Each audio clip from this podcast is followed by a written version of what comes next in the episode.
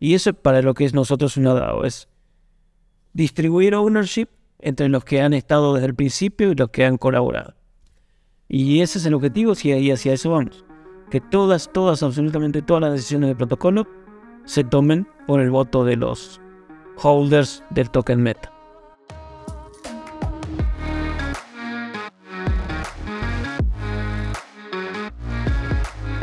Hola, te damos la bienvenida a un episodio más de Espacio Cripto, el podcast de nuestra comunidad en el que aprendemos sobre cripto y Web3 directamente a las personas que están construyendo esta industria.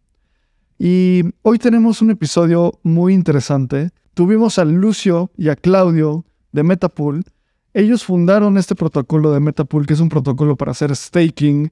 Empezaron en Near, luego están a punto de lanzar su protocolo de staking en Ethereum y creo que este episodio me gustó muchísimo porque ahondamos en mucho detalle en qué es el staking. Hablamos de cómo funciona el staking, los liquid staking eh, derivatives, cómo funcionan, estos tokens que te dan cuando pones a stakear tu ETH, cómo puedes utilizarlos y por qué te los dan. También empezamos a hablar un poco de Distributed Validator Technologies, que es una forma de descentralizar aún más el staking. Y Hoy Lalo no nos puede acompañar, este episodio lo grabé yo solo. Igual te invito a que lo escuches, creo que es, tiene muchísimo conocimiento. En verdad tiene mucho conocimiento de cómo funciona la red de Ethereum, cómo funcionan las redes de, de, Proof of Stake. Y muchas gracias por escucharnos una vez más. Te invito a que te sumes a la comunidad de Espacio Cripto en Telegram. Síguenos en Twitter en arroba espacio cripto. E igual, si nos escuchas en Spotify, ponnos cinco estrellas si te gusta el contenido. En Apple Podcast también ponnos ahí un rating, danos un comentario, eso nos ayuda muchísimo. Y sin más por el momento, vamos a escuchar este episodio con Claudio y Lucio de Metapool. Claudio, Lucio, qué gusto tenerlos aquí. Creo que llevamos cocinando este episodio desde hace un buen rato. Y antes de entrar, quiero contar cómo conocí a Claudio. Fue en ETH Denver del año pasado estábamos, pues en, esos eventos de cripto hay mucho networking y literalmente yo estaba en un bar en uno de esos eventos, iba camino a la barra y de repente escuché a alguien hablando español y les dije como, ah, hola, ¿son mexicanos? Sí, listo, nos conocimos.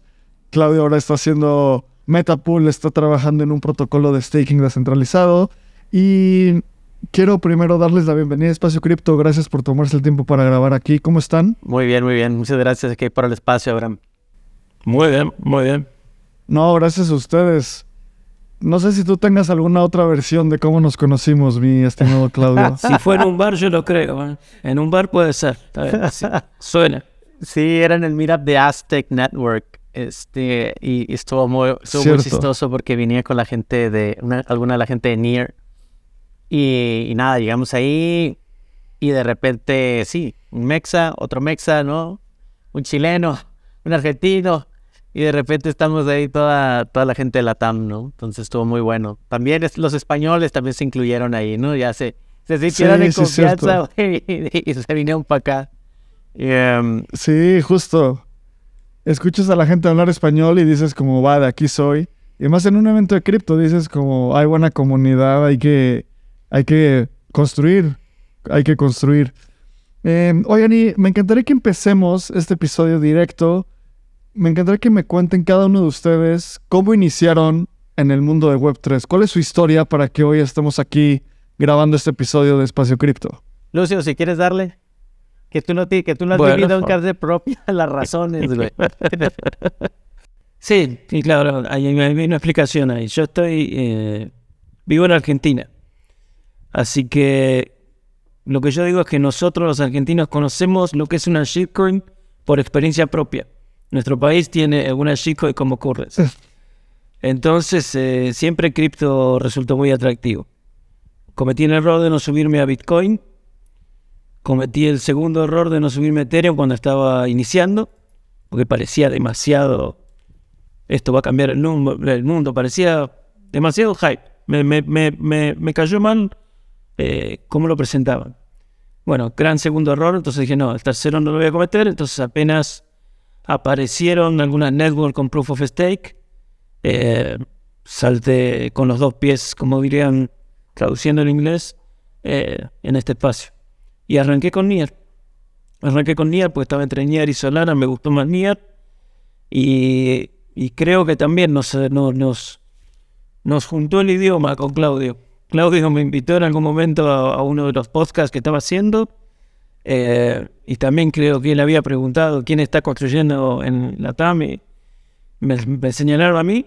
Y a partir de ahí, bueno, entre que se puede hablar de que Claudio es un excelente, eh, ¿cómo te diría? Manejando la parte comercial y lanzando un producto, es, eh, tiene una capacidad extraordinaria, así que nos complementamos muy bien.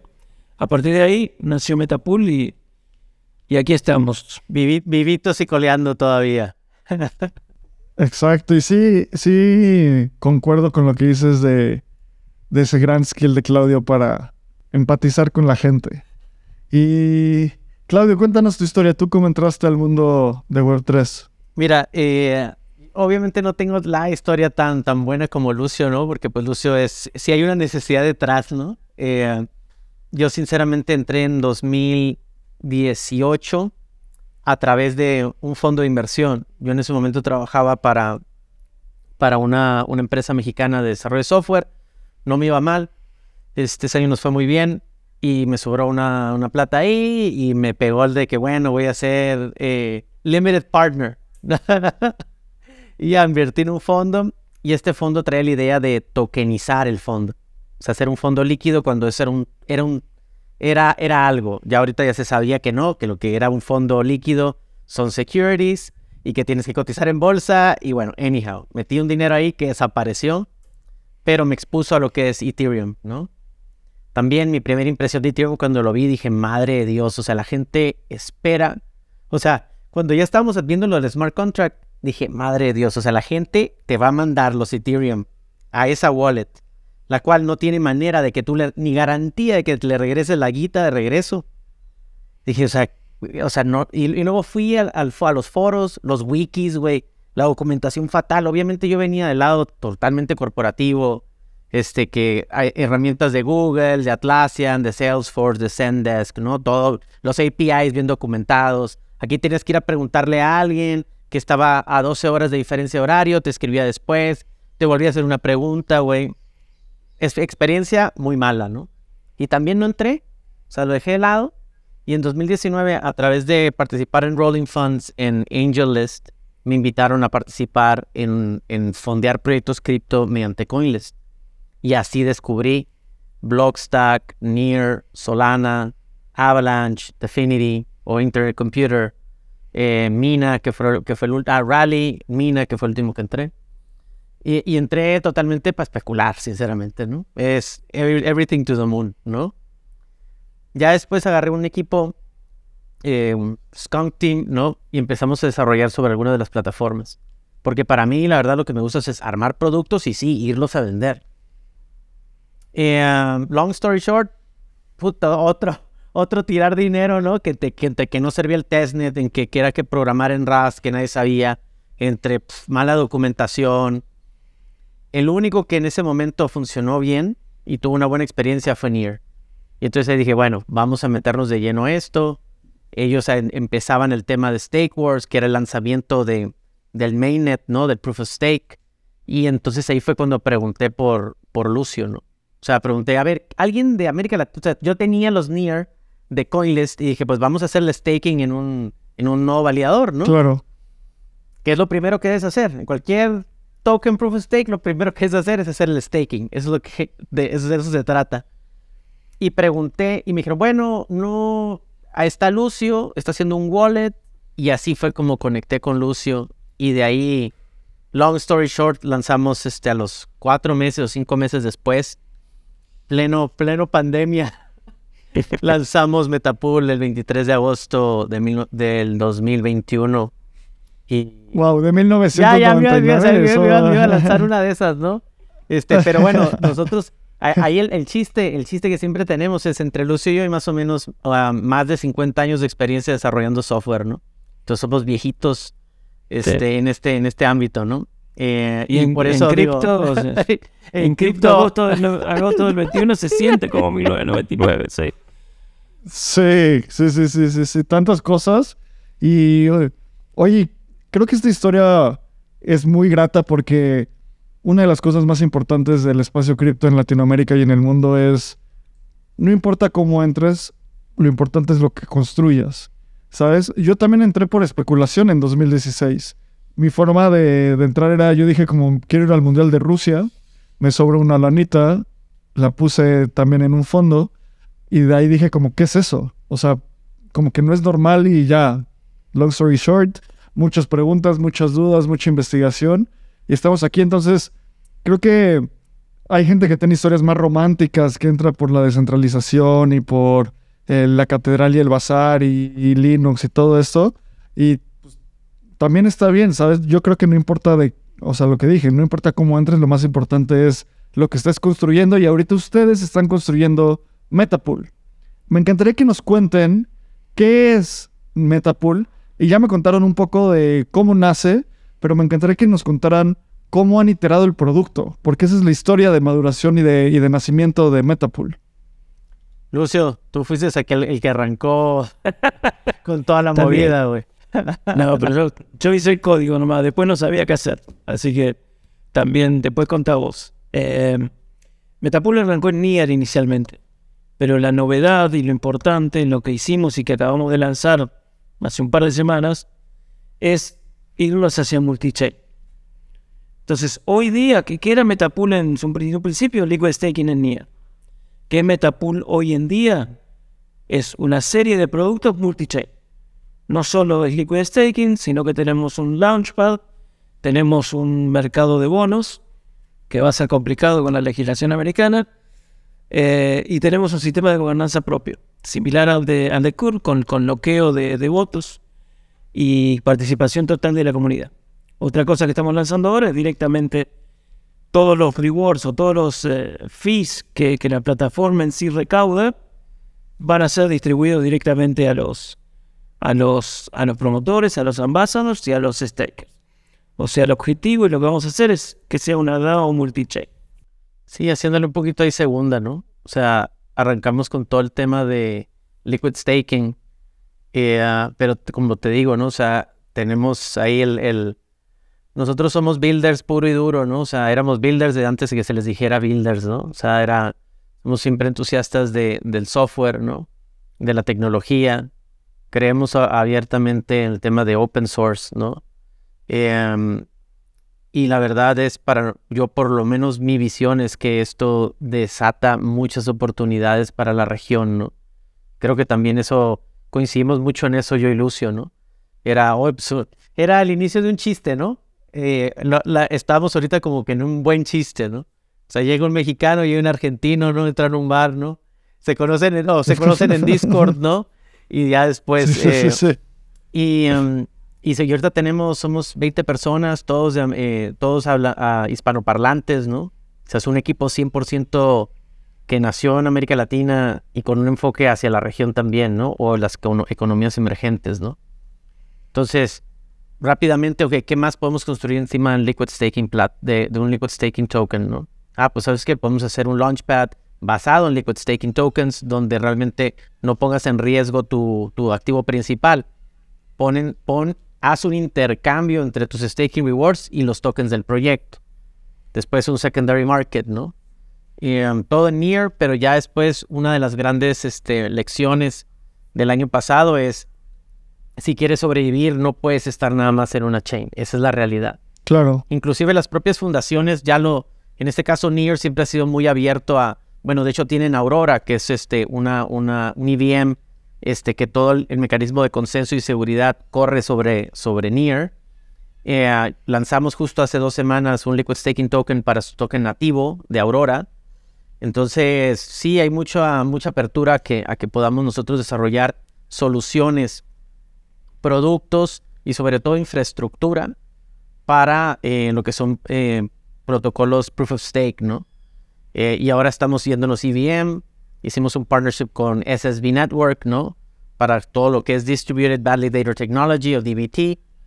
Y, ah, y, vamos a lanzar ya en junio con ellos, ¿no? Vamos a ser de los partners seleccionados por parte de SSB para lanzar cuando ellos estén en Mainnet.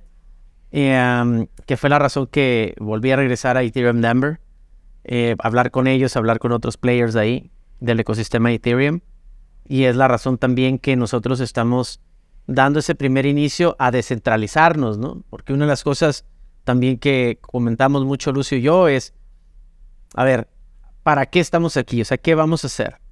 Y yo le dije, pues de una vez hay que centralizar todo. Entiendo que el protocolo ahorita hayan, digamos, preguntas encima de la sustentabilidad y todo esto, pero si la respuesta o la visión que tenemos es que esa sustentabilidad va a ser a través de una DAO, que esa es la gran ventaja también que tienen, que tiene, que tiene NEAR.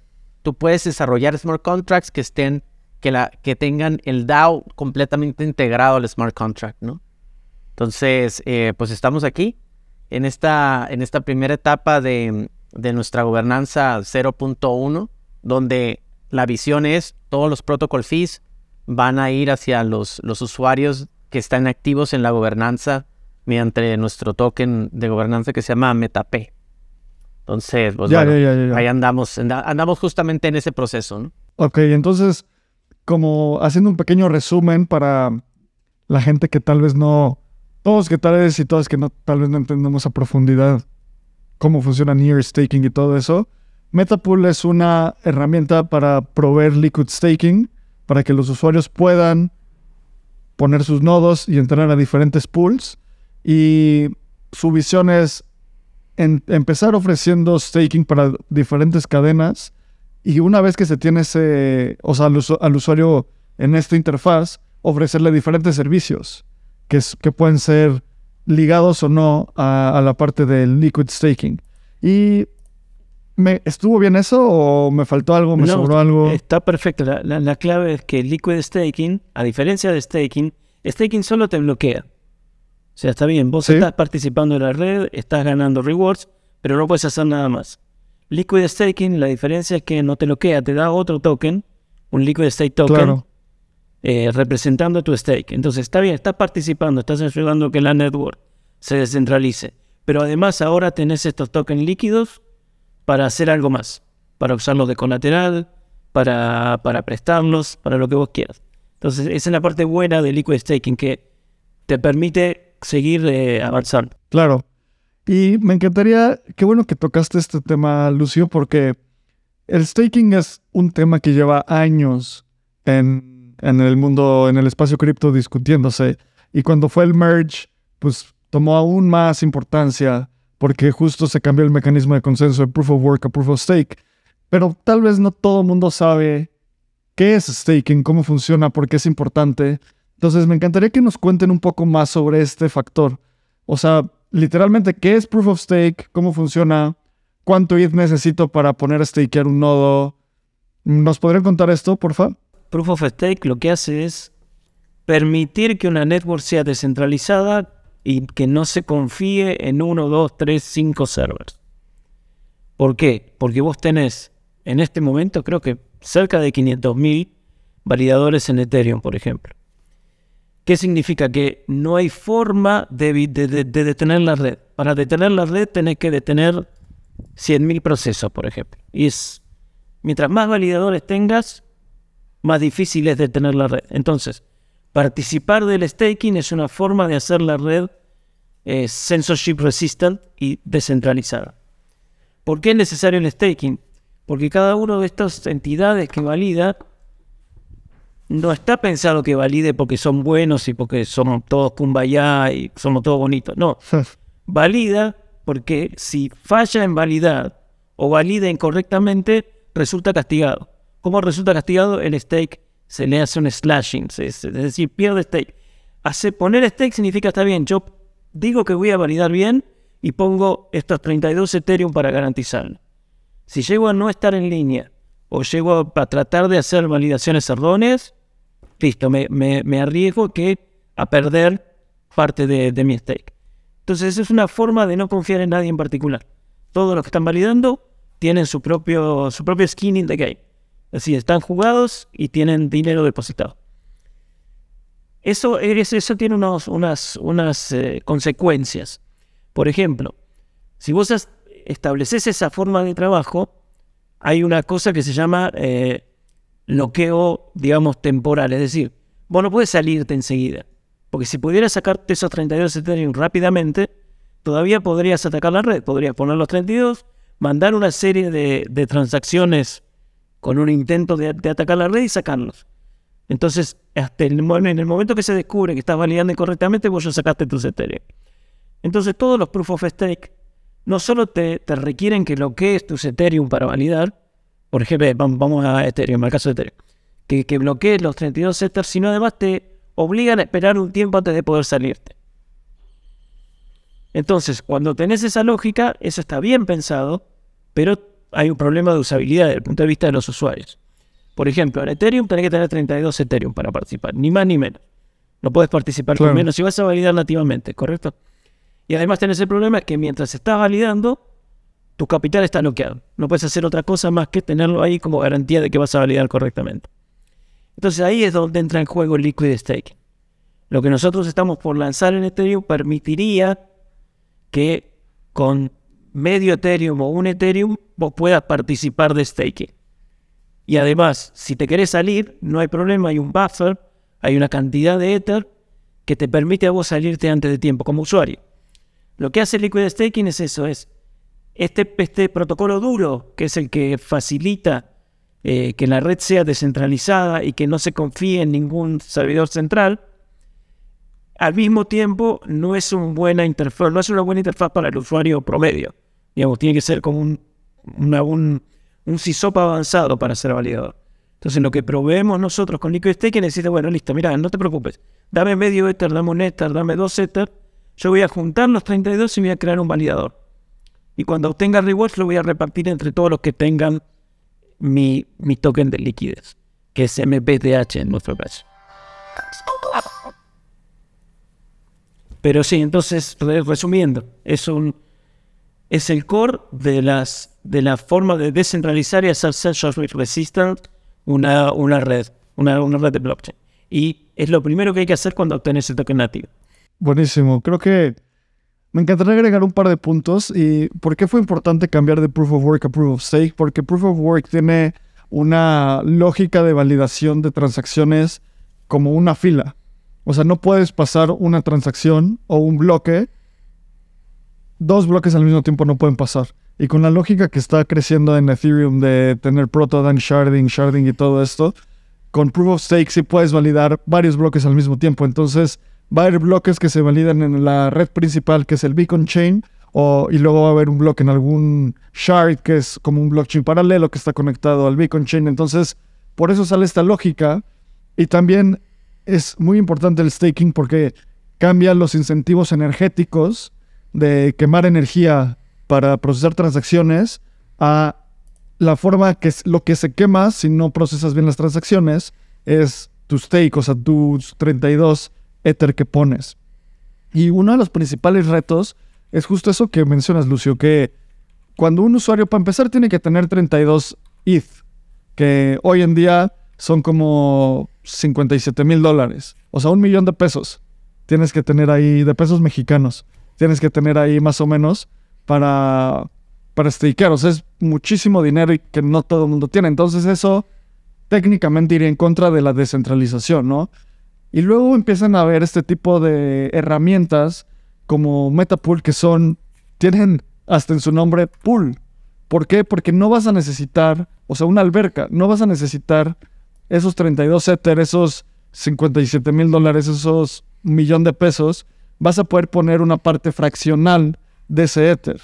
Entonces, me encantaría que, Claudio, nos cuentes un poco más de esto de liquid staking y tal vez de los pools de stake, de, los pools de staking.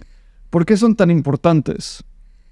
Sí, una de las, de las cosas que hacemos eh, también de, o sea, ayudamos a hacer el onboarding de nuevos validadores, ¿no? O sea, eso lo hacemos para, para Near, también lo vamos a hacer para Ethereum, ¿no? Este, mediante nuestro partnership con, con SSB Network, ¿no? Ahorita al ratito, si quieres, hablamos más de Distributed Validator Technology. Por ahora, eh, una de, los, de nuestras principales actividades es ayudar a que se suban más nodos a la red. O sea, que continúe siendo descentralizada, que más bien continuar en el apoyo de, de, de rumbo a su descentralización total, ¿no? ¿Qué tanto es? Pues no, eh, es dependiendo del, coeficiente Nakamoto, ¿no? Qué tan descentralizada es la red. Hoy por hoy Near no es muy descentralizada, ¿no? Son, creo que son 204 nodos los que están operando en Mainnet. Aquí realmente uno de los temas importantes es que, sobre todo en Near, no tenemos slashing.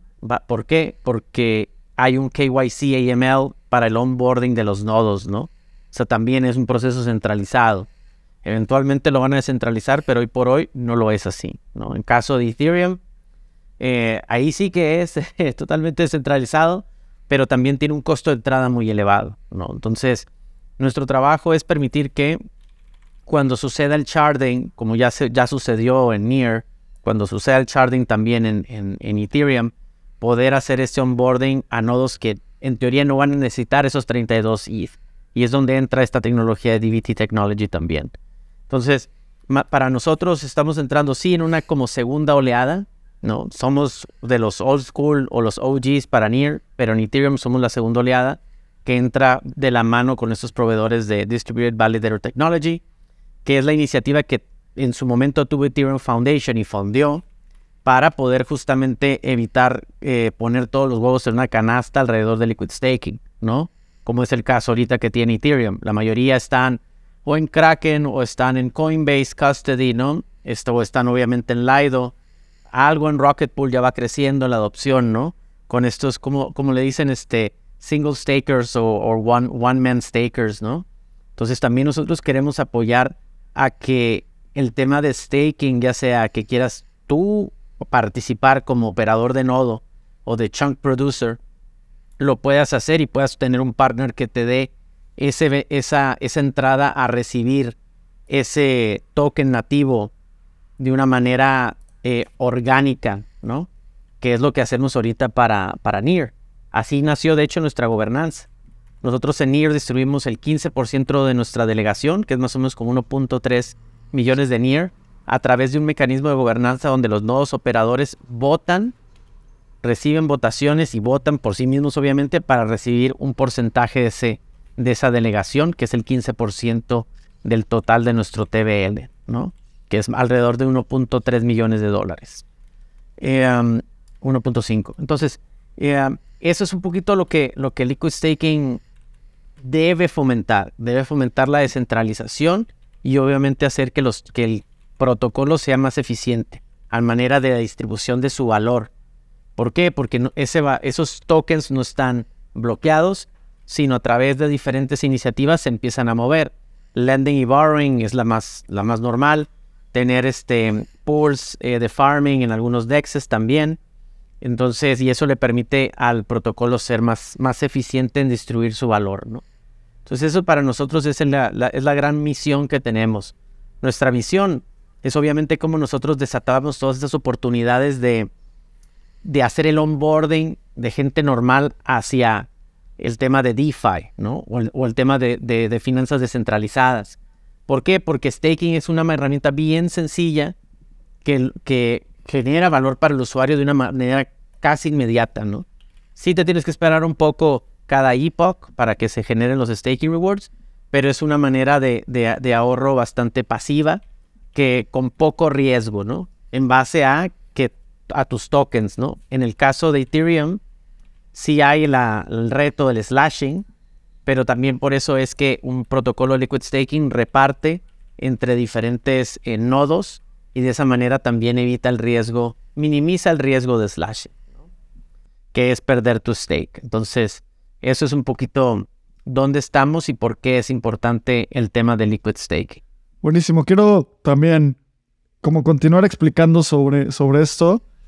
Resumiendo, liquid staking es tú, quieres poner tu Ether a stakear. ¿Y por qué quieres eso? Porque te paga un porcentaje, un retorno por validar las transacciones y ese retorno viene hoy en día de la de nueva, de nueva emisión de ETH, o sea, del nuevo supply que se genera y del MEV, o sea, del maximum eh, extractable value de Ethereum, que es que los usuarios te, le den a los validadores una propina por poner su transacción en un lugar específico del bloque, básicamente. Em, y eso se hace para muchas cosas muy interesantes que luego hablaremos, pero una vez que tú metes esos 32 seed, no puedes hacer nada si lo haces nativamente, solo los tienes ahí. Cuando tienes liquid staking o staking líquido, te dan, tú metes 32 seed y a cambio te dan 32 STETH, RETH, ¿cómo se llama el ETH o cómo se llamará el ETH de Metapool? MPETH. MPETH. Entonces, ¿qué pasa con ese MPETH? Que es un nuevo ERC20 token en el blockchain de Ethereum con el cual tú puedes hacer lo que quieras que se pueda hacer en el blockchain de Ethereum. Puedes hacer, puedes ponerlo, puedes proveer liquidez a un DEX para que se trade, lo puedes, puedes pedir prestado. Entonces, en ese momento, tu token ya no está bloqueado, ya no está ahí metido en el protocolo. Obviamente la diferencia es que hay un, hay un, hay un premio, hay un premium, eh, y generalmente estos tokens tradean un descuento porque implican un riesgo al ser un, como un derivado. Sé que no les debemos decir derivados, pero así la industria les, les bautizó. Y me encantaría también hablar de lo que dijiste del Nakamoto Coefficient, que básicamente es el número de entidades que tienen que coludir para poder controlar más del 33% del staking, o sea, de la cantidad de, los nodos que, están stakeando en, una red. Entonces, por ejemplo, si somos... Este es un, ejemplo perfecto. Solo hay tres nodos. Y un nodo soy yo, otro nodo es Claudio y otro nodo es Lucio. El Nakamoto coefficient será de uno porque con que uno de nosotros pues no esté, esté, se vaya, sea rebelde, puede tener acceso sobre la red. En cambio, si hay 100.000 nodos y cada uno es independiente, el Nakamoto coefficient va a ser de 33.000 nodos, o sea, 33.000 eh, personas o entidades tendrían que coludir para violar la red de Ethereum, ¿no? Entonces, por eso también se vuelve tan importante tener un staking un poco más distribuido, que no esté centralizado, sino caeremos al mismo lugar de Bitcoin de tener eh, mining pools y que un mining pool pueda, o que, no sé, dos mining pools puedan tener el 51% de la red. Y creo que ahí es donde entra mucho la parte de Distributed Validator Technologies. Me encantaría que nos explicaran qué es esto y cómo aporta a la descentralización en Ethereum. DBT nace como para solucionar un problema particular de Ethereum que es cierta concentración, como mencionaba Claudio, en Kraken, en Coinbase o en el mismo Lido. Eh, hubo un, un, scare, eso fue el año pasado, ¿no? Donde el, token de Lido, por ejemplo, comenzó a hacer un depegging, es decir, estar muy por debajo del valor de, Ethereum por el, por el eh, digamos, que no era tan sencillo, que, era imposible en ese momento convertirlo a Ether. Ahora, después del último upgrade, ya sería posible. Pero tener entidades centralizadas, aunque sean eh, contratos, genera cierto riesgo. Entonces, el objetivo de, DTV es que no pueda haber, digamos, tantas unidades que representan una sola entidad, porque eh, Laido maneja sus validadores, tiene un arreglo, eh, un acuerdo con cada uno de los operadores de sus validadores. En tanto que DTV funciona a su vez descentralizado. En DTV es muy interesante, esto tiene como su propia red, eh, también que es eh, descentralizada y un blockchain, y vos podés ofrecer servicios de validación a un tercero. Es como que vos podés contratar en una blockchain los servicios de validación. Vos ponés tus 32 Ether y en vez de tener que levantar tu validador, decís, bueno, a ver, voy a dividir mi clave en cuatro partes y contrato cuatro empresas diferentes o cuatro entidades diferentes que entre las cuatro validen con mi clave. Ninguna de las cuatro puede hacer nada con mi clave porque necesitan las eh, tres de las cuatro por lo menos en eh, dar la misma validación de bloque. Entonces, si se cae uno de, los, de las entidades, no pasa nada. Y si tenés uno o dos de las entidades que están validando incorrectamente, tampoco pasa nada porque tienen que coincidir las tres para que esa validación se dé. Entonces es una forma de descentralizar incluso los servicios de validación para Ethereum. Otro problema que tiene, que tiene Ethereum es que creo que el 40 o el 50% de los validadores está corriendo en Amazon. Entonces, si toco madera, pero si de repente el gobierno de los Estados Unidos le dice a Amazon que, que para, para correr un validador de Ethereum tiene que, que hacer KYC de todas las wallets, Amazon va a bajar todos los validadores de Ethereum directamente. Entonces ese es un riesgo que también se podría evitar con esta DBT technology. Es decir, distribuyendo que haya más de una persona, cuatro entidades validando para cada 32 Ethereum. Ya, claro. Entonces es cuando dices que se, reparte la clave, quiere decir que tú repartes las, o sea, cada una de estas entidades tiene un shard de las llaves privadas del nodo, ¿cierto? Correcto, y no, no puede hacer más que firmar, no pueden recuperar la clave entre ellos tampoco. Lo que pueden hacer es firmar. Esa, esa es una, una tecnología muy, muy interesante. Ya, súper. Y cuéntenme cómo entra a todo esto SSB Network, SSB, la red de SSB. ¿Qué es? y cómo entra a jugar en todo el, ecosistema de staking y liquid staking. Sí, o sea, ellos fueron los que recibieron el grant por parte de Near Foundation, de perdón, de Ethereum Foundation para justamente desarrollarlo, ¿no? O sea, lo pusieron. Em, sobre todo ellos están haciendo todos los, el, ¿qué, más bien? SSB Network ¿qué permite? Permite que em, plataformas de liquid staking como la nuestra, que no somos nativos de Solidity, ¿no? Somos nativos, nuestro tech stack es totalmente Rust. Podamos entrar de una manera más sencilla a, competir a, Ethereum, ¿no? Sin necesidad de montar toda la infraestructura, ¿sí? Esto de manejar las keys no es algo trivial, ¿no? Es algo que el Lido pasó mucho tiempo y por lo cual también ellos, su, su diseño inicial, que era, por ejemplo, nosotros tenemos un, el MPE, no es un, no es un rebasing token. O sea, nosotros, pues, el smart contract controla en todo, momento qué tanto ETH entra, qué tanto distribuye y por ende puede calcular qué tantos rewards genera cada, época, ¿no? Em, sin necesidad de enviar ETH para e, esos rewards como, como MP-ETH eh, por separado. El token en sí está, está acumulando el valor cada época. Entonces, eso no lo podemos haber hecho sin, sin SSB. O sea, sin, lo hubiéramos tardado más. En lugar de, tenerlo listo en tres meses, cuatro meses, hubiéramos tardado pues otros tres meses más. Y luego el tema para auditar, también el Smart Contract, ¿no? Que ahorita están haciendo la, auditoría, lo está haciendo Halborn.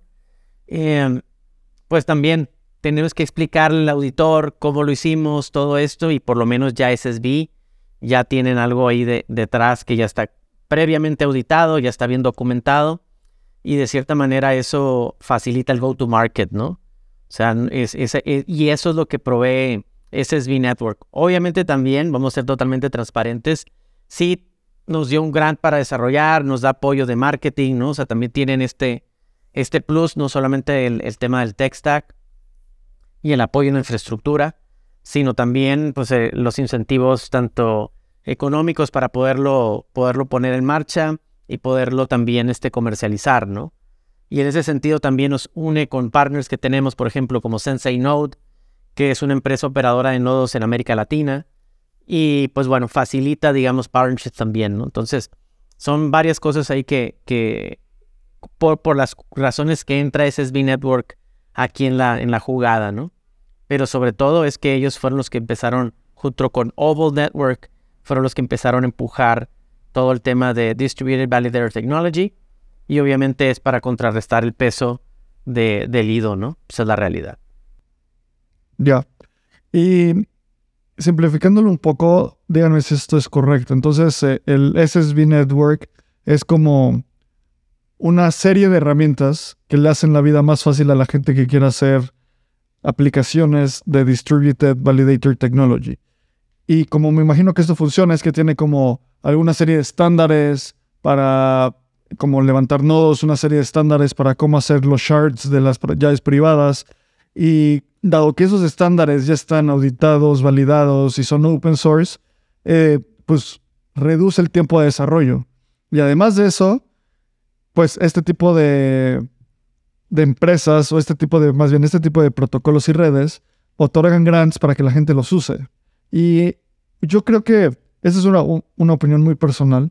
Los grants son una, una, gran forma de darle como el kickstart, o sea, el primer patadazo a un proyecto. Y ya en el largo plazo ningún proyecto podrá sobrevivir de grants, porque sería sobrevivir de inflación, básicamente. Entonces, está muy bueno para arrancar un proyecto y de ahí empiezan a salir proyectos como Metapool, donde utilizan estos grants para dar el paso uno, o sea, llevar el producto de 0 a 1 y ya la versión 1.1, 1.2, justo va con lo que tú decías del go-to-market y el modelo de negocios que, que cada uno de estos protocolos va a tener. Eh, ¿Es eso o, me falló algo ahí en SSB Network? No, no, no, todo, todo bien. O sea, algo bien importante aquí también es, em, te permite, o sea, sobre todo para nosotros, así sí, voy a hacer las cosas como son, ¿no? Somos the new kid on the block, ¿no? En tema de, staking en Ethereum, ¿no? Eh, aunque conocemos muy bien las tecnologías de staking, para, aquí en, Ethereum somos nuevos. Eh, la otra cosa que nos permite es también entender el ecosistema de una manera más rápida, ¿no? O sea, el, muchos de los retos, ¿no? Inclusive Lido tuvo el reto, quisieron entrar en Near, al final ya no entraron, ¿no? Entonces, ¿por qué? Porque no es, no es trivial, ¿no? Alguien nos preguntaba en el foro de Discord, en el Discord, oigan, pues tienen ya diciendo meses que ven en Ethereum, ¿cuándo, no? Y lo bueno, compadre, le digo, o sea, las cosas van, toman su tiempo, no son, no son enchiladas, ¿no? O sea, hay que desarrollar el código, hay que auditarlo, ¿no? Hay que volver a hacer cambios, ¿no? Hay que probarlo en testnet, ¿no? O sea, ahí estuvimos peleando por los Gorlies, ¿no? Los metimos en toda esa jugada, ¿no? Tener acceso al, test de Ethereum, ¿no? Entonces, sí hubo ahí, em, eh, es, o sea, sí hace la diferencia tres meses más, o sea, ahorrarte tres meses de desarrollo hacen mucho la diferencia. Y es la razón que estamos aquí. Inclusive sí, o sea, nosotros levantamos este capital de Dragonfly, Dharma Capital, IOSG Ventures, Lyric Ventures, ¿no? D1 Ventures, Blockwall, o sea, tenemos backers, ¿no? Em, Dragonfly es uno de los principales este, eh, em, holders de tokens de gobernanza del AIDO, por ejemplo. Y con Constantine y Vlad hemos, eh, digamos, hemos hablado con ellos pre-lanzamiento en NEAR, ¿no? Entonces, el, el, por qué, porque pues todo mundo atraviesa los retos de lanzar un protocolo en mainnet, ¿no? O sea, la gente piensa que es, eh, que, es sencillo, o sea, no es Web 2.0. No es nada más monto un servidor de Node.js detrás, agarro cualquier framework de React y pum, lo monto en AWS o Heroku y tiro millas, güey. Aquí no es así, güey. Aquí no es así, ¿no? Claro. entonces, eh, SSB Network nos permitió ese, ese, ese kickoff bastante de, lo que dicen los gringos, ¿no? Hit the ground running, ¿no? Entonces, eh, y la verdad se agradece, ¿no? Porque si no, no... Eh, aunque voy a ser bien sincero, y ahí va un alfa para toda la comunidad de espacio cripto, ¿no? O sea, nosotros sí desarrollamos la tecnología para poder hacer el staking directo en Ethereum. O sea, sí tenemos un fallback plan, ¿no? Aquí gracias a mi compadre que dijo, bueno, ponemos todos los huevos en una canasta y, la respuesta es, pues no, vale, pues entonces desarrollemos eso, ¿no? Y sí lo desarrollamos. Pero bueno, digamos que vamos, este, siempre un plan B, nunca es, nunca es mala opción. Sobre todo aquí en Web3. 100%. Y sabes que también creo que hay una mala concepción de mucha gente porque dice como, pues que el código ya es abierto. Copien, lo pónganle una interfaz y ahí está, ¿sabes? Y pues obviamente no es así. O sea, el código sí es abierto, pero en el momento en el que conectas una parte de open source con otra parte, no, o sea, hay muchísimas vulnerabilidades que puedes hacer, ¿no? Y hay muchísimos protocolos que puedes seguir, más esta es una de esas cosas que es mejor hacerlas bien a hacerlas rápido. Aunque también necesitas como lanzar un producto rápido, porque si no se te va el mercado y, o sea, es una, un arma de doble filo. Por eso el famoso MVP, tener un producto pequeño que empiece a validar como la funcionalidad con los usuarios. Y me encantaría que nos, que nos contaran, para ir terminando, un poco más sobre la MetaPool DAO. Han hablado un poco al respecto de la MetaPool DAO y también me encantaría que nos cuenten cómo la DAO va a estar relacionada con el token eh, como todo su modelo de token economics y de gobernanza.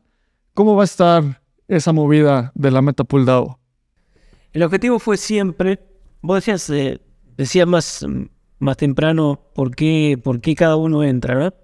Yo creo que en el fondo todos los que entran y se quedan tienen un poquito ese corazoncito libertario, digamos, de descentralización, de, de, realmente ser un ciudadano soberano, aunque obviamente no va a ser nada sencillo hacerlo, creo que todos tenemos ese, esa intención en el fondo. Y la idea de, de hacer la DAO es esa en realidad. Estamos, tanto Claudio como yo, totalmente convencidos que para sobrevivir y evolucionar, sí o sí, todos los protocolos tienen que ir a ser... Los dueños tienen que ser miles y miles de personas que contribuyen. No puede ser centralizado el control de ninguno de los protocolos. Y eso es para lo que es nosotros una DAO, es distribuir ownership entre los que han estado desde el principio y los que han colaborado. Y ese es el objetivo y hacia eso vamos. Que todas, todas, absolutamente todas las decisiones del protocolo se tomen por el voto de los holders del token meta. Buenísimo. ¿Y cómo la gente, cómo una persona, una usuaria va a poder obtener el token meta? Eh, ahorita nada más estamos en Near, ¿no? Y ese es uno de los retos que vamos a tener, ¿no? Y de hecho lo estamos platicando mucho con, con nuestros advisors, nuestros investors, ¿no? O sea, ¿cómo, sucedería esto? Uno de los retos, de hecho, que tiene ahorita eh, Lido es eso, ¿no? Es que toda la gobernanza se ha, se ha realizado en Ethereum cuando afecta también eso a otras redes, ¿no? y, y queremos aprender un poco de, no de ese error, sino de ese diseño y cómo lo mejoras, ¿no? Eh, ahorita una de las situaciones que tenemos es, sí, toda la gobernanza está en, en, en, en Near. Em, ahorita Near está haciendo un pivot a hacer lo que ellos llaman el Blockchain Operating System y que cualquier, eh, y hacer estas que son interfaces eh, o, UI, o Decentralized User Interfaces, donde no importa qué tipo de, de, wallet tengas o qué tipo de red, puedas interactuar con, con, con smart contracts en Near. Entonces, eso somos bastante bullish en eso. Eh, y, vamos a hacer ese tipo de apuesta inicial donde, ok, no es que vayamos a... o bueno, estamos como en, una versión, como digo, 0.1, ¿no? Vamos a intentar que toda la gobernanza pueda ser por esta Decentralized User Interface, eh, que es esta tecnología de voz que está desarrollando NIR. La gobernanza se lleva en, en el, en el Metapool DAO. Si tú entras ahorita a metapool.app, ahí puedes entrar a Vote y ahí puedes, obviamente, necesitas tu cartera de, de tu wallet de Near. Y puedes, si tienes eh, MetaP, que lo puedes comprar ahorita directamente de MEXI, que es un Centralized Exchange. O puedes ir a Refinance, que es un DEX en Near. O en Solaris, que es un DEX también en, en la red Aurora. Y ya después, bueno, tendrías que brichar los tokens, ¿no? Pero ahorita todo está Near, ¿no? Y es, entras a metapool.pp, está la sección de Vote y ahí es para que adquieras voting power, ¿no? Una de las grandes apuestas que estamos haciendo es, ok, la distribución de los protocol fees, ¿cómo va a suceder? Y esto va a suceder mediante el, cuando los usuarios vayan a bloquear MetaP, que es el token de gobernanza, van a generar voting power. Ahí se van a empezar a activar los Meta Governance Rewards, que son todos estos protocol fees que se van a empezar a distribuir de manera en meta hacia los usuarios que estén participando activamente en la gobernanza mediante este, este, e, estos bolts de votación, ¿no? Em, algo interesante aquí, un twist que estamos poniendo es, al decir vamos a distribuir todos los protocol fees a la comunidad, no solamente es a la gente que haga la gobernanza, sino también otro porcentaje se va a distribuir a las actividades de la comunidad que promuevan el crecimiento del protocolo ya sea a nivel de gobernanza o a nivel de staking, ¿no? Que son como los dos, digamos, eh, los dos mecanismos donde se genera valor por parte de, la DAO, ¿no?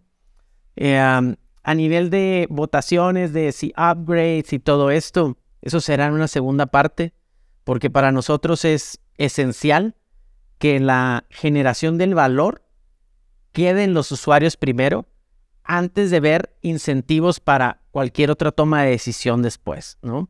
Es mientras estés alineado a que el valor generado por el protocolo se distribuye de una manera, eh, no voy a decir equitativa, pero lo más justa posible hacia los gente que participa en la gobernanza y aquellos que están impulsando el crecimiento del protocolo, creo que puede haber una buena, una buena química para hacer una buena, una buena token, token economía alrededor del Metapool DAO.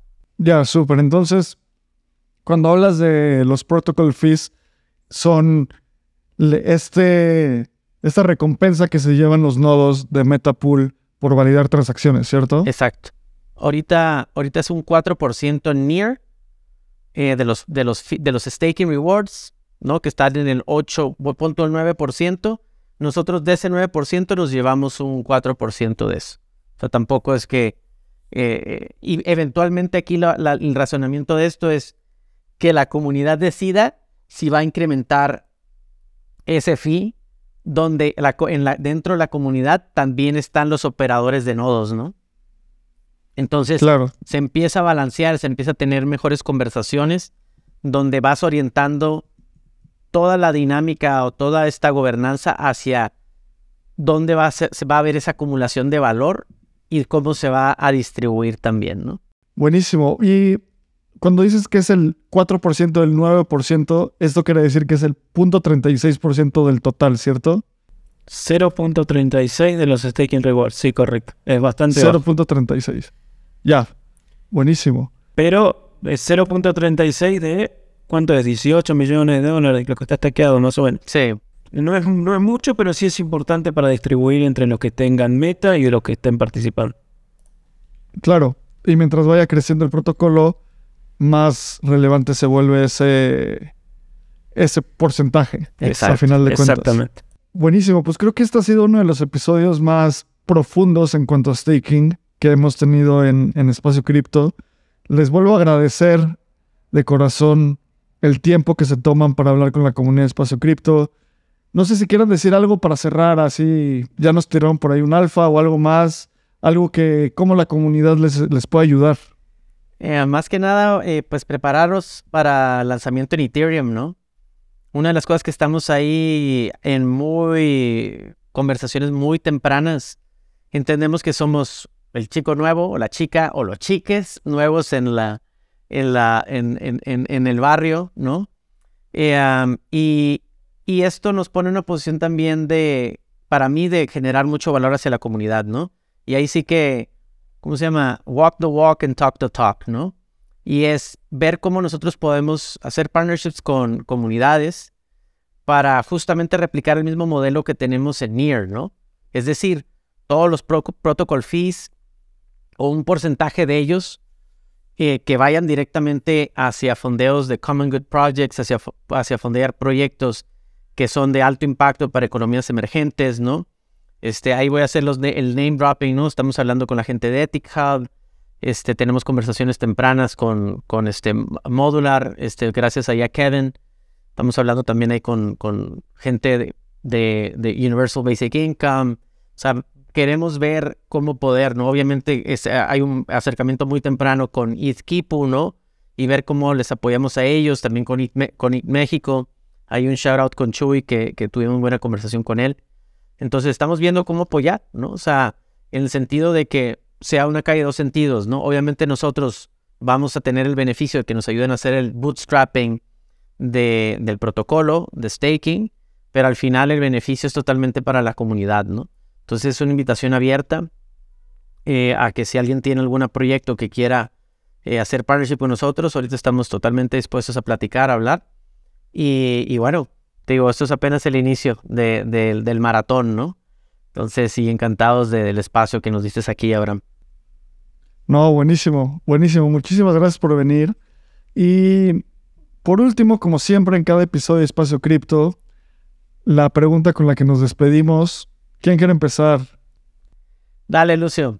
Lucio, si tuvieras enfrente a Satoshi Nakamoto o pudieras tener contacto con esta persona o grupo de personas, ya sea por Discord, mail, como sea, ¿qué les dirías?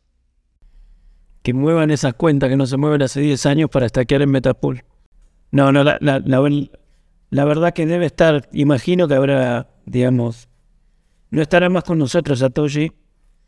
Todo, todo indica eso y la verdad que no sé cuántos ya millones de, gente le deben mucho.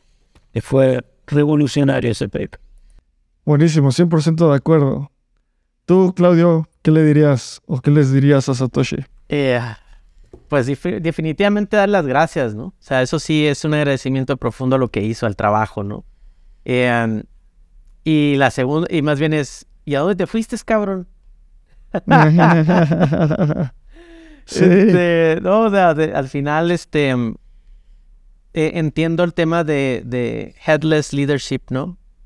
Pero al final les asentó, sentó buenas bases, dejó mucha interpretación, eh, lo cual hace que, que, se genere este estigma alrededor de su, de su persona, ¿no?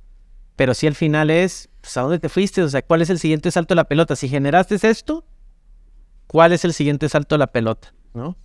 Porque no creo, me rehuso a pensar que alguien que hizo ese paper no haya tenido una continuidad para ahí. Me rehuso a pensar. O sea, si es Builder, güey, o sea, no te quedas con una cosa nada más y te vas. Sinceramente. Pero bueno. Claro. Posiblemente es, poeta ya y ya se dedicó a otras cosas, ¿no? pero, pero bueno, es, eso es lo que le preguntaría a mi compadre. O comadre. O grupo de personas. Buenísimo, pues de nuevo, muchísimas gracias por venir. A ti que escuchaste este episodio, recuerda sumarte a la, a la comunidad de Espacio Cripto, Espacio Cripto en Twitter. ¿Dónde pueden encontrar Metapool? ¿Dónde la comunidad se puede poner en contacto con ustedes? Sí, el metapool.app, ahí es el donde se hace toda la acción. Eh, las conversaciones en Discord, ahí pueden buscar el Discord de Metapool. Este, en Twitter estamos como meta-pool y ahí estamos nosotros constantemente publicando lo que está sucediendo.